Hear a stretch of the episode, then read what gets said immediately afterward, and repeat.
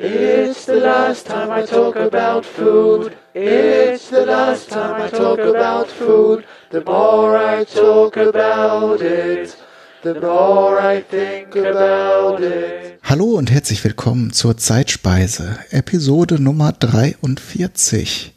Und bei den ungeraden Episoden, die treuen Fans wissen schon, ist der Christopher am Drücker. Hallo Christopher. Hallo Kai. Ja, wollen wir gleich ins Thema einsteigen? Du hast es ja am Ende der letzten Folge schon verraten. Was, was kommt denn diesmal dran? Genau, das Jägerschnitzel. Da sind wir mal wieder ganz bodenständig, nachdem wir ja mit dem Gin Tonic einen, einen großen Ausflug gemacht haben. Das Jägerschnitzel, kurz zur Definition, ist kein Jäger, sondern ist ein Kalbsschnitzel äh, also in der, in der traditionellsten Variante, in der, in der wahrsten Form, ist es ein Kalbschnitzel äh, unpaniert in Butter gebraten und dazu eine braune Soße mit äh, Champignons, Pfifferlingen und Morcheln. So generell, äh, wenn man jetzt mal von dieser äh, Reihenform-Variante äh, weggeht, ist es einfach ein Schnitzel mit einer Pilzrahmsoße. So werden es wahrscheinlich die meisten Westdeutschen kennen. Die Unterscheidung ist an dieser Stelle wichtig, da komme ich später nochmal drauf. Alternative Formen schlägt die Wikipedia hier vor, dass man ähm, auch ein Schweineschnitzel statt einem Kalbschnitzel nehmen kann und äh, es mit einer Soße aus saurer Sahne, Röstzwiebeln, Pfifferlingen und Paprika zubereiten kann. Also wahrscheinlich so ein bisschen die günstigere Variante, Schweinefleisch statt Kalbsfleisch. Und dann gibt es natürlich auch die Version, dass man ein paniertes Schweineschnitzel in, mit einer Pilzrahmsoße serviert, dann gerne mit Pommes ähm, als das klassische Schniposa. Das ist so, das ist so, was man so allgemein als Jägerschnitzel kennt. Was die meisten Leute halt unter dem Jägerschnitzel verstehen, ist irgendwie eine Form von Schnitzel, ähm, wo äh, eine Form von Pilzsoße dazugereicht wird oder brauner Soße. Und jetzt natürlich die Frage, warum ist es ausgerechnet ein Jägerschnitzel? Weil es ist ja kein, also was man sich so denken könnte, okay, Jägerschnitzel Schnitzel ist es, weil irgendwie das Fleisch vom Jäger kommt, also dass man da irgendwie ein Wildschnitzel hat, irgendwie ein Rehschnitzel oder so, kennt man, also ich wüsste jetzt auch nicht, dass es sowas überhaupt in Schnitzelform gibt, aber nein, das Jägerschnitzel hieß früher mal Schnitzel nach Jägerart.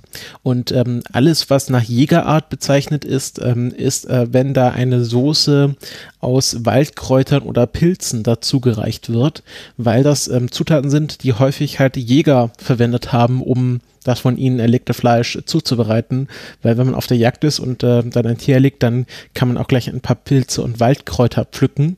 Und deswegen ist ähm, gibt es ja auch andere Sachen, die irgendwie nach Jägerart bezeichnet werden. Und äh, das ist dann meistens was, was da noch irgendwie mit Pilzen oder anderen Waldkräutern zubereitet äh, wurde und ähm, hat weniger mit dem Fleisch an sich zu tun. So, jetzt kommen wir zum großen Knackpunkt, denn es gibt noch eine komplett andere Version des Siegerschnitzels und alle Leute, die länger oder kürzer ihre Lebenszeit in der DDR verbracht haben, werden wissen, worauf ich anspiele. Denn wenn man in der DDR einen Jägerschnitzel bestellt hat, dann hat man kein Stück Schnitzelfleisch bekommen, sondern eine panierte Jagdwurst. Und genau, also man hat eine, eine Brühwurst, eine fingerdick aufgeschnitten und die dann paniert und ähm, in Speiseöl oder Butterschmalz oder auch gerne Margari Margarine angebraten. Und dazu gab es dann traditionell Spirelli-Nudeln mit einer Tomatensauce oder genauer gesagt einer Soße aus Tomaten, Tomatenmark, Zwiebeln ähm, und einer Speckschwarte wurde dann alles gemeinsam angedünstet, Mehl, Schwitze und Wasser dazu. Die Speckschwarte wurde dann wieder rausgenommen. Das äh, wurde dann über die Nudeln und das Fleisch gegossen, beziehungsweise über das panierte, über die panierte Jagdwurst und ähm, Genau, das wurde in der DDR so serviert. Klar, ähm, der Grund dafür ist, dass es halt ähm, oft ähm, das einfach Schnitzelfleisch, was ja ein eher hochwertiges Stück Fleisch ist, ähm, oft Mangelware in der DDR war und es einfacher war, dass man aus Schnitzelresten ähm, oder Schweinebauch ähm, eine, eine Brühwurst ähm, gebaut hat, würde ich jetzt fast sagen, äh, gekocht hat und die war einfacher zu bekommen. Also Jagdwurst war, war, war nie Mangelware sozusagen. Genau, deswegen äh, wurde das ganz oft als Jägerschnitzel serviert und war dann auch, auch ein, ein Standardgericht in der Schul- oder Kantinenspeisung und war lange Jahre auch zu einem festen Preis zu bekommen. Dadurch, dass wir äh, Planwirtschaft Landwirtschaft in der DDR hatten, ähm, gab es da auch für bestimmte Gerichte landesweit bestimmte Preise und ganz lange war es so, dass ein Jägerschnitzel immer 80 Pfennige beziehungsweise zu späteren Zeiten dann immer eine Mark 15 gekostet hat und das so der Standard war, den man überall erwarten konnte. Und ähm, das ist bis heute noch bei vielen Leuten, die das halt aus der DDR kennen, so, dass die auch sich nichts darunter, anderes darunter vorstellen. Also dass es ganz oft so ist, dass heute noch ähm, in bestimmten Gaststätten oder bei Leuten zu Hause, wenn es heißt, es gibt Jägerschnitzel, auch wenn jetzt äh, Schweineschnitzel keine Mangelware mehr ist, trotzdem noch eine, eine äh, panierte Jagdwurst äh, gereicht wird. Ich habe hier auch, ähm, um das so ein bisschen auszuschmücken, weil die Geschichte des Jägerschnitzels jetzt nicht so umfangreich, mal mich so ein bisschen in äh, ja, so verschiedene ähm, Berichte über die Jägerschnitzel vertieft und da mal zwei Beispiele einmal aus Ost und West mitgebracht. Das eine, was ich hier gefunden habe, ist eine ähm, Festtagsrede zum 60. Geburtstag von Hans-Dieter Bahr. Das ist ein ähm, Tübinger Philosoph oder äh, Philosophieprofessor und das ist natürlich meine alte Universität, muss ich natürlich sofort zuschlagen. Hans-Dieter Bahr ähm, hat promoviert 1968 unter ähm, Ernst Bloch. Also kann man sich denken, war ein, ein äh, großer äh, 68, ein großer Vertreter der 68er Bewegung, ähm, ist auch philosophisch äh, dem, dem philosophischen Anarchismus zugetan. Und es gibt hier zu seinem 60. Geburtstag eine, ähm, eine Festrede, die halt äh, anlässlich seines Geburtstags gehalten wurde von äh, Georg Christoph Tholen, Juli 1999. Und dort ähm, berichtet er auch über ein Essay, was ähm, Hans-Dieter Bar geschrieben hat. Und äh, ich habe leider das Essay nicht mehr direkt gefunden, deswegen kann ich hier nur aus zweiter Hand zitieren. Dieser, dieser Christoph Tholen ähm, zitiert jetzt aus seinem Lieblingsessay von Hans-Dieter Bar. Das heißt, die Metaphysik der Speisekarte, Marginalien zu einer Ästhetik des angenehmen Geschmacks. Und äh, daraus werde ich jetzt einfach mal zitieren, weil ich den ganzen Text ganz hervorragend finde und er sehr schön über das Jägerschnitzel philosophiert. Hans Dieter sitzt in einem Restaurant, etwas beleidigt abwartend, als der Hauptgang serviert wird. Was gibt es? Jägerschnitzel. Hans-Dieter, leicht angeekelt, lässt das Essen stehen und nimmt das Wort Jägerschnitzel beim Wort. Er entdeckt, nachdem er eine Unzahl kulturhistorischer Handbücher der Küchenwissenschaften, die bis weit ins 16. Jahrhundert zurückgehen, gelesen hat, eine Art Verfallsgeschichte des Geschmacks zwischen Adornos Minima Moralia und Alain Corbins Pesthauch und Blütenduft eine Geschichte des Geruchs, angesiedelt geißelt seine Metaphysik der Speisekarte Marginalien zu einer Ästhetik des angenehmen Geschmacks, den faden Kompromiss, der dem Jägerschnitzel als hybridem Unding zwischen der feudalen Freiheit des Jagens und der sich kleinbürgerlich globalisierenden Logik des bloßen Sattseins innewohnt.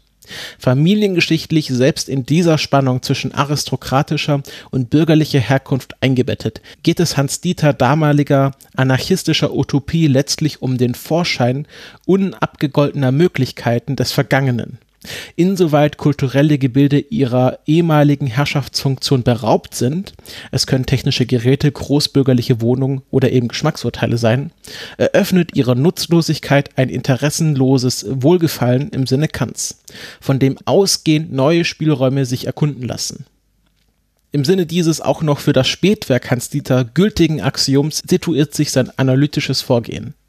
In der Metaphysik der Speisekarte heißt es, und jetzt kommt ein Zitat daraus, Hunger ist der schlechteste Koch, denn der Magen hat keinen Geschmack, weil er nur innen ist. Aber der Appetit soll nicht das Schmecken antizipieren, sondern nur allgemeines Messgerät sein. Gesundheit vielmehr. Leistungsfähigkeit, Arbeit und Sparsamkeit sind die drei Tugenden, durch die die Ernährung zum medizinisch-wissenschaftlichen Objekt geworden ist. Aber diese Verwissenschaftlichung hat nicht nur Geruchs- und Geschmackssinn als anarchische Zufälligkeit verworfen, sie hat außerdem eine Nahrungsverordnung erlassen, die die alten Hierarchien auf den rationalsten Nenner bringen konnte.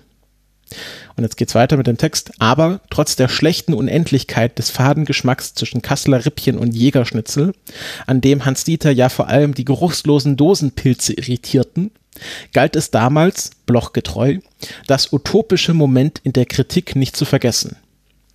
Jetzt kommt wieder ein Zitat aus ähm, ähm, Die Metaphysik der Speisekarte. Wilde Jagd und Geschlechtslust, in denen der Geruch noch erkennendes Urteil war, sind so sehr züchtigem Gebot unterstellt worden, dass die Sprache zur Bezeichnung von Gerüchen nur Vergleiche verwenden durfte, um das Gemeine nicht direkt auszusprechen. Dieses Gebot aber hat der Geruch stets mit den Göttern verbunden, die nur auf dem Umweg angesprochen wurden. Mit der Diffamierung des Riechens war der Genuss verbannt. Aber wer das Wittern nicht verlernt hat, spürt das Angenehme bereits in der Nase. So viel ähm, zu Hans-Dieter Bahr.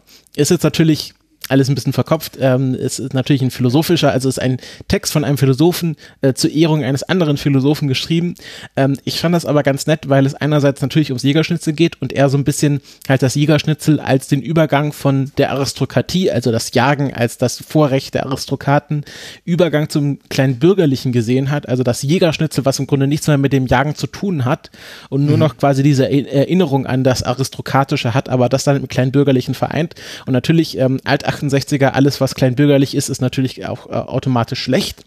Und ähm, er sieht hier quasi äh, das Jägerschnitzel als Zeichen des Verfalls ähm, der, des anarchischen Sinnes des Riechens äh, beim kleinbürgerlichen, äh, bei der kleinbürgerlichen Gesellschaft.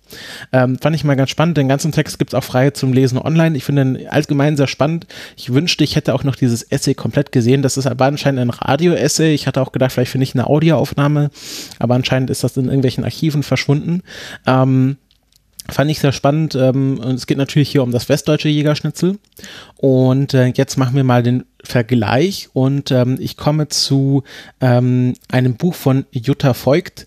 Ähm, die ist eine bekannte Journalistin, die auch äh, selber ähm, ihre Jugend in der DDR verbracht hat oder auch dann ähm, als junge Frau noch in der DDR gelebt hat, äh, dann lange für den Freitag jetzt geschrieben hat, also immer noch eine ähm, sehr aktive Journalistin ist und die auch mehrere, Brüche, äh, mehrere Bücher über ihre Erfahrungen in der DDR rausgebracht hat. Und eines davon ist Der Geschmack des Ostens vom Essen, Trinken und Leben in der DDR DDR.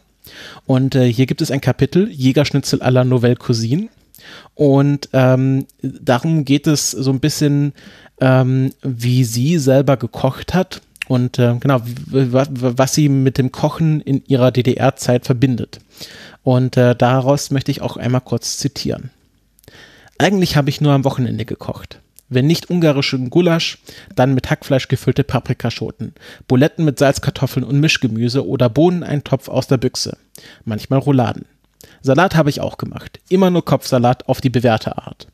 Kein großes Dressing, nur Essig und ein bisschen Zucker über die grünen Blätter. Das war alles. Und Jägerschnitzel. Jägerschnitzel war gut. Jägerschnitzel ging schnell. Jägerschnitzel war herzhaft. Wie man diese Geschmacksrichtung in jenen Zeiten gerne nannte. Zwei dicke Scheiben Jagdwurst panieren und braten. Dazu Macaroni mit Tomatensauce. Jagdwurst war niemals Mangelware. Jagdwurst bekam man, ohne auf die Jagd zu gehen. Plötzlich habe ich Appetit auf ein Jägerschnitzel. Ich setze die Eingebung umgehend in die Tat um. Kleine Sünde im Sinne der Erinnerung. Haben Sie Jagdwurst? frage ich in einem der wenigen noch verbliebenen Fleischerläden. Haben Sie? Die alte Ostfrage. Ich halte es durchaus nicht für selbstverständlich, dass der Fleischer Jagdwurst hat. In meiner Gegend wohnen neuerdings eine Menge Ökos und Vegetarier.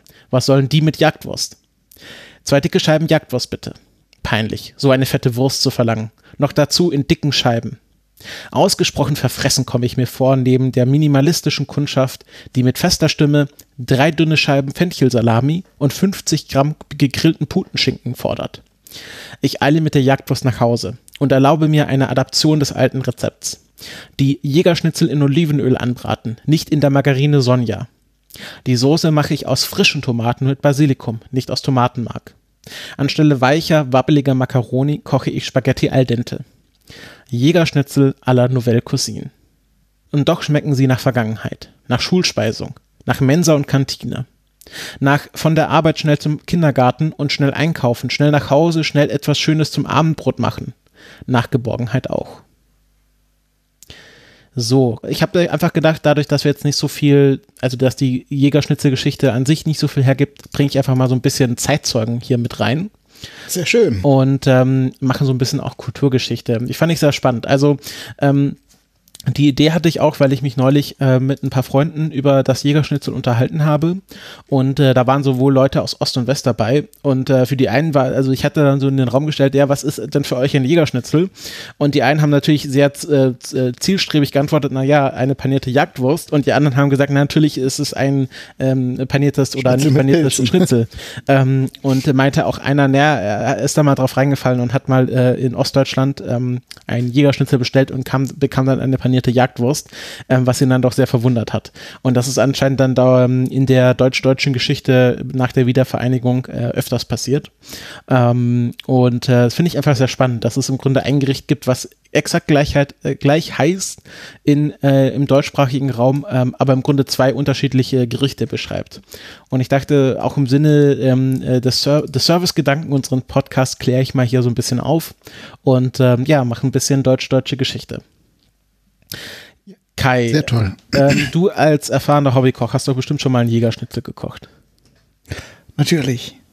Ähm, ich wollte aber noch mal gerade auf den, den äh, Punkt eingehen. Mhm. Äh, mir ist das tatsächlich auch passiert. Äh, ja. Direkt nach der Wende sind meine Eltern mit meinem Bruder und mir losgefahren ähm, und haben in den neuen Bundesländern äh, haben wir uns mal umgeschaut und da ist tatsächlich in einer Gaststätte mir das auch passiert. Ich habe nämlich auch früher als Kind schon sehr gerne das Jägerschnitzel, also das Schnitzel mit Pilzen gegessen und habe es dann entsprechend in diese Gaststätte auch bestellt und eben besagte Jagdwurst bekommen und habe auch nicht schlecht gestaunt. Äh, gegessen habe ich es aber auch und es, es war, ist ja auch nicht schlecht. Es ist äh, durchaus ein ähm, schönes und gutes äh, Gericht.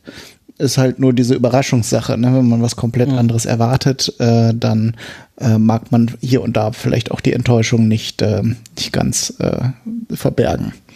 Was ich schön finde, ist, trotz dieser doch relativ unterschiedlichen Gerichte, dass es in beiden Fällen ein omnipräsentes Gericht ist, das auch irgendwie so ein sicherer Anker ist. Ne? Also gerade auch ähm, die Deutschen äh, suchen ja auch in, in so zumindest in europäischen, aber auch manchmal auch in, in anderen Ländern, in, äh, in Restaurants ja auch irgendwas Vertrautes ähm, und greifen dann oft auch auf Schnitzel zurück. Und äh, das bekommt man ja auch erstaunlich oft in, in Gegenden, wo, wo deutsche Touristen ähm, erwartet werden.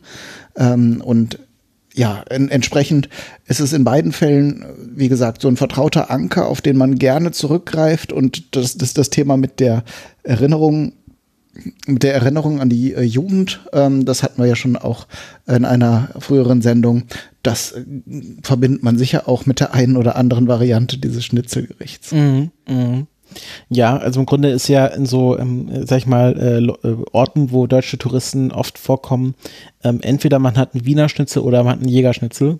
Und das sind so im Grunde die zwei Vorkommen, Vorkommensvarianten äh, des Schnitzels. Ähm, wobei wir auch gelernt haben, dass auch ein Panese-Schnitzel ganz gut zum Wiener äh, zum Jägerschnitzel umgewandelt werden kann. Ähm, äh, Finde ich schon sehr spannend. Ähm, ich habe jetzt auch richtig Bock, mal dieses äh, DDR-Jägerschnitzel auszuprobieren. Ähm, Stelle ich mir doch ganz spannend vor, gerade mit äh, so einer Tomatensauce. Ich habe dann auch von ähm, äh, in dem äh, besagten Gespräch auch erfahren, dass die diese DDR-Jägerschnitzel besonders gut schmecken, wenn man da eine sehr fast schon süße Soße dazu macht. Also wenn man die Tomatensauce nochmal mit ein bisschen Zucker anreichert, dass es dann ähm, fast schon, äh, also dass es dann noch besser schmeckt ähm, als, als normal. Also werde ich mal ausprobieren und äh, wahrscheinlich dann auch im Podcast drüber berichten oder auf dem Twitter-Account auf jeden Fall oder Instagram. Ja, sehr spannend. Äh, was mir auch aufgefallen ist bei beiden Anekdoten zu, zu den jeweiligen Versionen des Jägerschnitzels, dass äh, da auch diese Varianz deutlich wird. Ähm, es gibt ja dadurch, dass es auch so ein verbreitetes Gericht ist, auch so eine Skala von einfachste, einfachste und billigste Art, das herzustellen, bis äh, zu einer sehr elaborierten Form, äh, das äh, zu herzustellen. Ähm, mhm. Das hatte ja bei der Anekdote von der Frau Vogt, dass sie da eben die Soße aus äh, richtigen Tomaten macht und dann nicht aus, aus Tomatenmark mhm. oder aus der Konserve. Ähm, und äh, beim Jägerschnitzel, gerade bei den Pilzen kann man ja auch, äh, gibt es ja diese Abstufung von, sagen wir mal, so einer Soße, Bratensoße aus dem Würfel gezogen und dann äh, so eine Dose Pilze da rein. Habe ich also auch schon gegessen. Ähm, mit mangelndem, also auch mit dieser, dieser Enttäuschung. Oder dann halt eine schöne Rahmensoße, wo frische Pilze und dann auch verschiedene, wie eben müssen ja nicht unbedingt Morcheln sein, die sind ja relativ teuer. Äh, Pfifferlinge sind saisonal. Aber selbst wenn, wenn es frische Champignons sind, äh, ist das ja schon ein meilenweiter Unterschied äh, zwischen diesen äh, mehr oder weniger nur der Form halber präsenten Dosenpilzen. Ja. Ähm, also mit Dosenpilzen habe ich auch eine sehr, sehr schwierige Geschichte. Da sind wir wieder beim Thema äh, Schulkantine. Ähm, dadurch, dass ich auf ein Internat bin, äh, gegangen bin, ähm, äh, bin ich sehr stark mit dem Thema Schulspeisung in Berührung gekommen. Und ähm, da gab es dann auch einfach Tage, wo es halt wirklich ähm, äh, die so ein Jägerschnitzel gab und dann halt wirklich so ganz, ganz ekelhafte Dosenpilze. Also wirklich sehr unangenehm, die dann teilweise auch extra dazugereicht wurden, weil man halt auch sagt, naja, nicht alle Schüler mögen äh, Pilze und dann machen wir halt einfach die, einfach so die Dose auf und kippen die Pilze in so eine Schale und wer dann halt Pilz in seine Soße haben möchte, kann sie sich noch dazu tun. Und das war halt wirklich ekelhaft. Also äh, das, äh, wir haben sie dann auch nur noch Tschernobyl-Pilze genannt. Ähm, und das war dann immer der Spruch, dann äh, hieß es, es gibt schon wieder Tschernobyl-Pilze. Deswegen habe ich da ein sehr schwieriges Verhältnis zu Dosenpilzen. Ähm, aber wo ich dann das auch gelesen habe auf der Wikipedia, dann denke so eine geile Soße, so mit frischen Pfifferlingen, Champignons, Morcheln, so frisch gemacht, da, da hat man schon richtig Lust auf so einen schönen Herbsttag, wo man sich dann so ein mhm. schönes, frisches Jägerschnitzel macht. Also äh, beide Varianten haben ihre Vor- und Nachteile ähm, beziehungsweise beide Varianten ähm, äh, können sich doch sehr, äh, können doch äh, sehr lecker schmecken, auch wenn man jetzt vielleicht nicht unbedingt eine äh, Jugenderinnerung dran hat. Ähm, ja, bin ich, bin ich mal sehr gespannt drauf. Werde ich auf jeden Fall die nächsten Monate mal beides ausprobieren. Genau, also jetzt, wo du es sagst, also das, ähm, das Jägerschnitzel Ost würde ich auch vorbehaltlos äh, kochen und probieren und äh, ich kann mir auch sehr gut vorstellen, dass das super schmeckt. Ist halt eben nur diese Erwartung. Wenn man jetzt halt ein Schnitzel mit Pilzen erwartet und das andere kriegt, ja. dann ist es halt doof. Aber sonst, also das sollte jetzt auch nicht abwertend gemeint sein. Eben, das würde ich durchaus auch ähm, ausprobieren und gerne essen. Ähm, genau. Und äh, ja, diese, diese äh, wo du eben gesagt hast, die, die Dosenpilze wurden schon gezielt extra serviert. Äh, das ist übrigens auch ein äh, schöner und wichtiger Punkt. Äh, wenn das Schnitzel ähm, ähm, paniert ist, dann sollte die Soße auf jeden Fall extra serviert werden. Denn, Sonst ähm, äh, wird es labbrig. Genau. Also ich, ich kenne auch beide Varianten. Ähm, ich mag das eigentlich auch, paniertes Schnitzel und dann diese Rahmsoße obendrauf, mhm. finde ich nicht schlecht, aber dann sollte es eben, wie gesagt, sollte man den Zeitpunkt der Besoßung dann selbst bestimmen können, damit äh, man noch so ein bisschen knusprige, knusprige Panade hat. Mhm. Ähm, und ich schätze, bei dem, bei dem äh, Jägerschnitzel Ost ist es nicht anders, wobei, wenn du sagst, die Tomatensoße kommt drauf, weiß ich nicht, ob es dann. Ich glaube, die Tomatensoße kam dann eher auf die Spirellis. Mhm. Achso, ich dachte dann auch über das, über das Schnitzel. Wahrscheinlich ist das dann auch eine persönliche Geschmacksfrage, ob man die dann mhm. sofort auch über das Schnitzel haben möchte oder nur über die äh, Nudeln. Aber gerade weil das auch paniert ist, äh, denke ich mal, dass es zumindest strategisch günstiger ist, wenn man es auf dem Teller irgendwie vermischt. Also wenn es vermischt gehört. Vielleicht können uns da ja ähm, die Hörerinnen und Hörer mit der entsprechenden äh, Erfahrung da mal aufklären, wie, wie man ein Jägerschnitzel Ost richtig isst. Alles klar.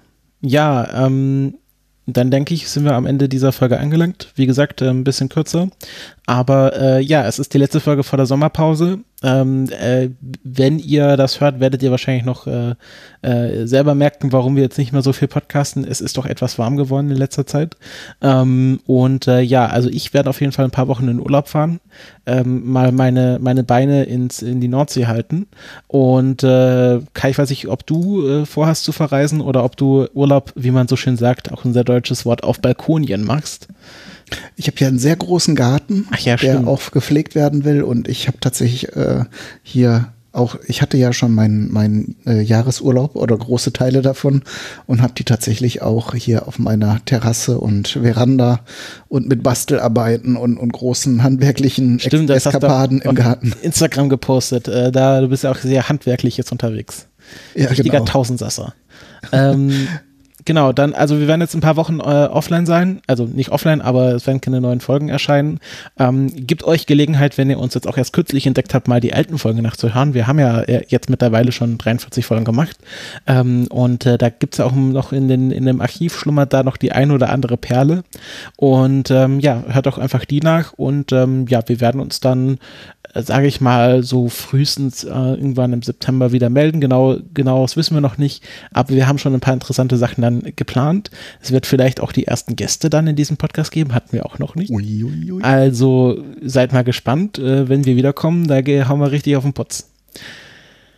Ja, In dann Sinne. wünsche ich euch eine schöne Zeit. Ähm, falls ihr in den Urlaub fahrt, wünsche ich euch einen schönen, schönen Urlaubs, äh, schöne Urlaubszeit. Ansonsten, ja, trinkt genug Wasser, ähm, kühlt euch ab und äh, ja, lasst euch vielleicht von der einen oder anderen Folge bei uns äh, vielleicht mal zum selber Kochen inspirieren. Also dann, tschüss. Tschüss. Eat my head with cream. Eat my arms with mayonnaise.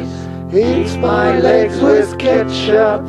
And invite friends around to taste my ass.